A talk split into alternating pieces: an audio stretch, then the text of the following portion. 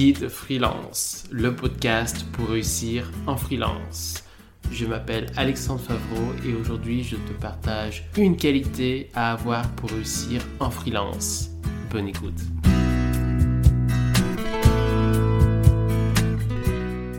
Dans cet épisode, je vais parler d'une qualité importante quand on est freelance, c'est savoir se responsabiliser. Dans cet épisode, il y aura quatre parties. Une première partie de définition, une seconde partie se responsabiliser sur quoi, une troisième partie d'exemple et une dernière partie où je te proposerai de faire un exercice. Première partie, la définition. Savoir se responsabiliser, c'est assez lié à savoir être autonome. On n'a plus de patron, donc on doit se responsabiliser soi-même. On doit être son propre patron et donc jouer le rôle de patron. On n'a plus personne pour te dire ce que tu dois faire, quand tu dois le faire, lorsque tu fais des erreurs, de ne pas remettre les choses à plus tard, d'utiliser le bon chemin pour arriver à la réussite, etc. Donc il est important de se responsabiliser soi-même, ce qui n'est pas facile. Deuxième partie de cet épisode, se responsabiliser, mais sur quoi? Alors il y a 7-8 euh, éléments. Premier élément, analyser la qualité de ton travail. C'est vraiment pas facile quand on est soi-même son propre patron de se responsabiliser en analysant sa qualité de travail. C'est une des choses les plus dures à faire, c'est s'analyser soi-même. Il est possible parfois de demander à quelqu'un d'autre quelle est la qualité euh, concrète du travail que tu fais. Ça peut être une bonne technique, mais de manière générale, il faut aussi savoir de ton côté connaître la qualité de ton travail et savoir l'évaluer, ce qui n'est pas facile. Deuxième élément, te fixer des délais, des objectifs et des plannings. Comme euh, je te l'ai déjà dit, tu n'as plus de patron ou tu n'as plus de manager. Donc, ce que devait faire le manager, notamment ça, tu devras le faire par toi-même. Te fixer les délais, les objectifs, les plannings. Et encore une chose, ce n'est pas facile parce que les objectifs, il faut pas fixer des objectifs trop bas ni trop hauts. Il faut savoir le faire. Les plannings, même chose. Il hein. ne faut, pas se fixer des plannings trop euh, loin parce que ça va t'arranger. Ou trop court parce que ça va stresser et puis euh, tu vas pas respecter les plannings etc. Et le planning, ça peut être aussi tout simplement qu'est-ce que tu vas faire dans la journée, qu'est-ce que tu vas faire ce matin, etc. Troisième élément, te gronder quand tu fais des choses mal. Tout simplement, le patron, c'est ce qu'il avait tendance à faire, ou le manager, et toi, il faudra que tu le fasses de ton côté. C'est-à-dire que quand tu fais quelque chose de mal, il faut que tu t'en rendes compte déjà. Ensuite, euh, tu dises, bah, c'est pas bien, et ensuite, tu trouves le moyen de rectifier. Parce que quand on est tout seul, on pourrait se dire, bah, j'ai fait mal, tant pis, et puis euh, voilà, et puis il n'y a pas de conséquences euh, et tu peux refaire mal plus tard du coup. Quatrième élément, te motiver pour faire les choses. Et ça, c'est essentiel. Il y a beaucoup de gens qui ont tendance à remettre les choses à plus tard, à procrastiner, ce qui n'est pas facile à dire. Et donc j'ai réussi à, le dire. Mais euh, voilà, déjà, il faut pas le faire. Et il y a plein d'autres choses qui ne doivent pas être faites.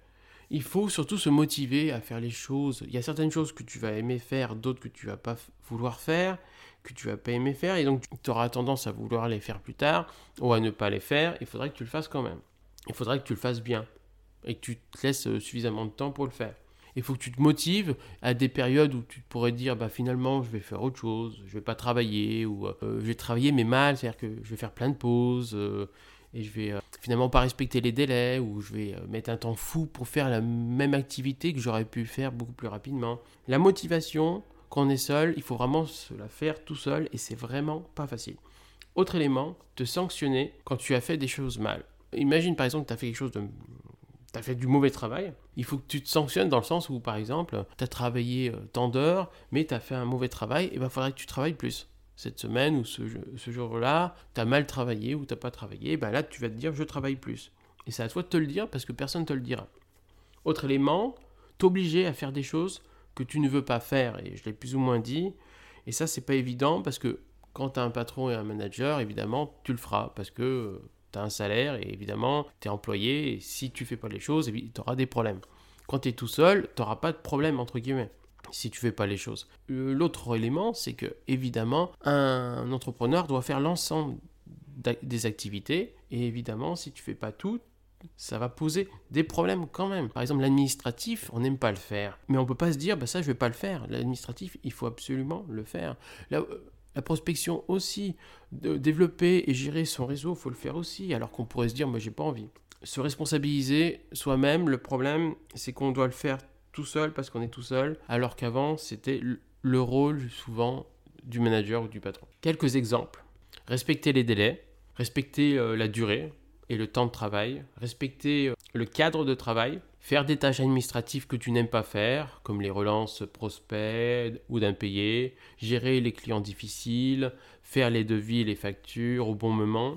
Autre élément, prospecter et faire bien même si on n'aime pas le faire. Ne pas s'énerver à certains moments sur les clients. Respecter la qualité du travail fait. Continuer à travailler même si on veut s'arrêter. Respecter ses objectifs même si une petite voix te dit que, que c'est pas grave si tu ne respectes pas tes objectifs, etc.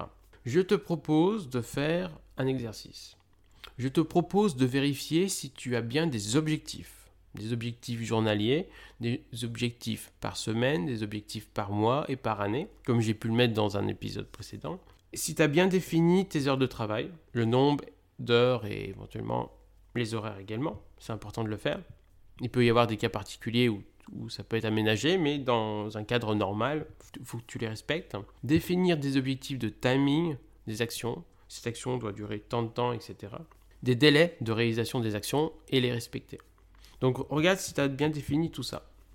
Et ensuite, autre élément, regarde sur tous les exemples concrets que je viens de te donner dans la partie précédente de l'épisode, si tu as bien fait les choses sur chaque élément.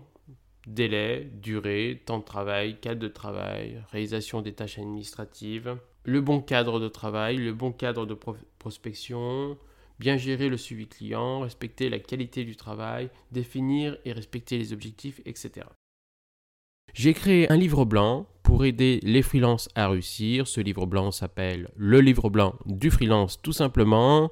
Il fait 44 pages et il donne plein d'informations pour vous aider à mieux vivre votre vie de freelance, avoir un meilleur chiffre d'affaires, mieux prospecter, mieux gérer l'administratif. Notamment dans ce livre blanc, il y a des informations sur comment trouver des clients, comment développer son chiffre d'affaires, comment améliorer sa vie de freelance, comment faire un business plan, les différents statuts de freelance, les différents métiers qu'on peut faire en freelance, les avantages et les inconvénients d'être freelance, comment devenir freelance, comment réduire son risque d'échec quand on est freelance, comment cumuler le freelancing le chômage, toutes les plateformes de freelance qui existent, comment faire un bon devis, comment faire une bonne facture en freelance, quelles sont les charges en freelance?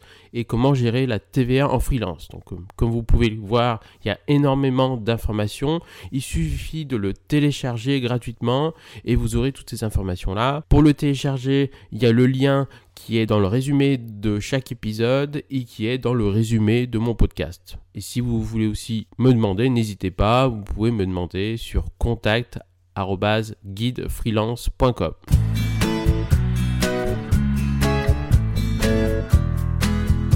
Merci d'avoir écouté cet épisode et n'hésite pas à écouter les prochains épisodes. À bientôt.